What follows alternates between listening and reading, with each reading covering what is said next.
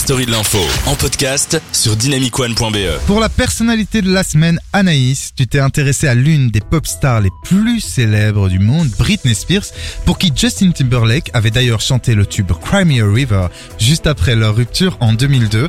Euh, en 2002, ça ne nous rajeunit pas.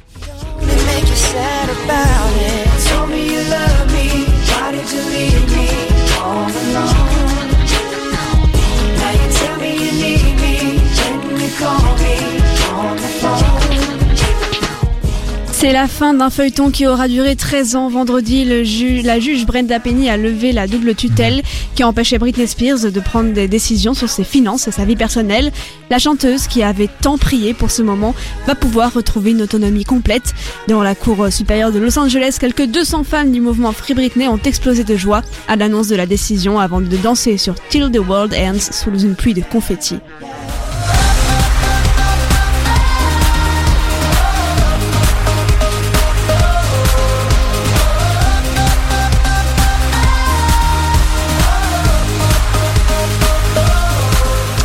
Mon Dieu, que j'aime mes fans, c'est fou. Je crois que je vais, je vais pleurer le reste de la journée. Plus beau jour de ma vie, s'est réjouie la chanteuse sur Instagram. Toute cette mobilisation, ce travail, ça a payé. Dans la foule, certains s'enlacent, d'autres ont les larmes aux yeux après cet épilogue espéré, mais qui était loin d'être garanti. La juge aurait en effet pu ordonner une expertise psychologique préalable, mais elle a indiqué euh, qu'un certificat de capacité n'était ici pas nécessaire, alors que la chanteuse a continué de travailler pendant des années sous le contrôle de son père. Accueillant héros, l'avocat de la chanteuse, Matthew Rosengart, remercie tous les fans qui ont joué un rôle central pour braquer les projecteurs sur sa situation. Il précise que si la tutelle pardon, est levée, un filet de sécurité financier sera mis en place. L'avocat veut enquêter sur la gestion de la fortune et la santé de Britney Spears par son géniteur quelque peu toxique.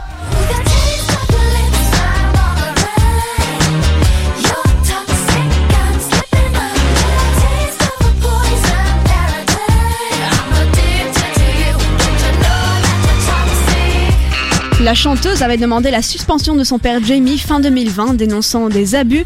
Fin juin, elle avait dit devant le tribunal qu'elle était traumatisée et déprimée, assurant qu'elle avait été forcée à prendre du lithium, un stabilisateur d'humeur, utilisé pour traiter euh, les troubles bipolaires. L'interprète de Baby One More Time avait également affirmé qu'un stérilet avait été implanté contre son gré alors qu'elle désirait avoir un nouvel enfant. Je veux juste retrouver ma vie, ça fait 13 ans et ça suffit, avait-elle supplié. Britney Spears, qui va fêter ses 40 ans en début décembre, a enfin été entendue cette fois. Il est certain qu'elle n'en redemandera pas One More Time.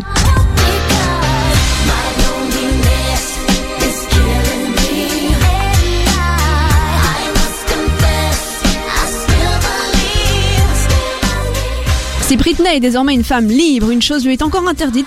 La star n'a pas le droit d'avoir une nouvelle relation ou même de s'approcher de son ex-compagnon et ex-manager Sam euh, Lutfi. En Ça fait effet- flipper quand même. hein. Ouais.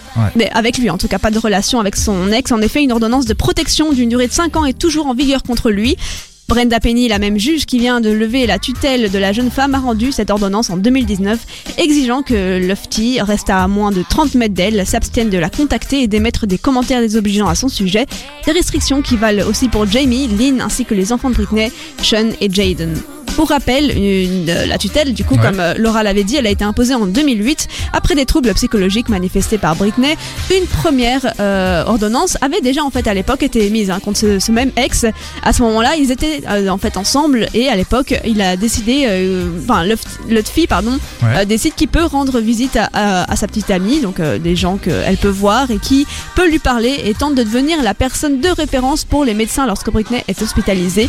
Leur relation est vue d'un mauvais œil, notamment par Lynn et Jamie Spears qui affirment qu'ils règnent euh, leur- sur leur fille. Selon eux, ils seraient allés jusqu'à écraser des pilules dans la nourriture de Britney pour contrôler sa vie. Enfin, si c'est vrai, c'est incroyable. Des faits qui du coup qu'il a nié lui-même.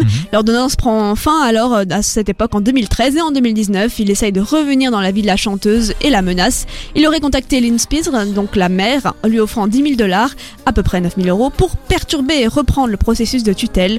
Sous ordonnance euh, encore jusqu'en 2024, sa notre fille devrait laisser un peu de répit la star, aujourd'hui fiancée heureuse, qui ne souhaite qu'une chose, profiter de sa liberté, more and more.